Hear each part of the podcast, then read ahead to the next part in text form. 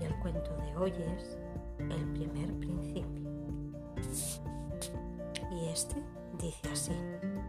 Cuando uno visita el templo Obaku en Kioto, ve talladas sobre la puerta las palabras El primer principio.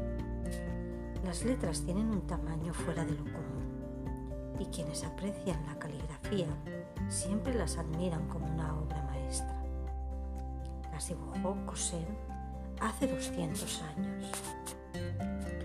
Cuando el maestro las trazó, lo hizo sobre papel, a partir del cual los artesanos realizaban la talla más grande en madera. Mientras Cosen diseñaba las letras, le acompañaba un discípulo osado que había preparado la tinta para la caligrafía y que nunca dejaba de criticar la obra del maestro. Eso no está bien, le dijo a Cosén tras el primer intento. ¿Y ahora qué te parece?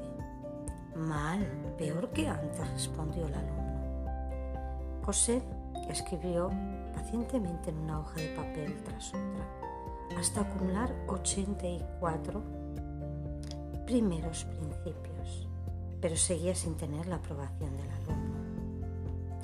Entonces, cuando el joven salió un momento José pensó, ahora tengo ocasión de esquivar su fina vista.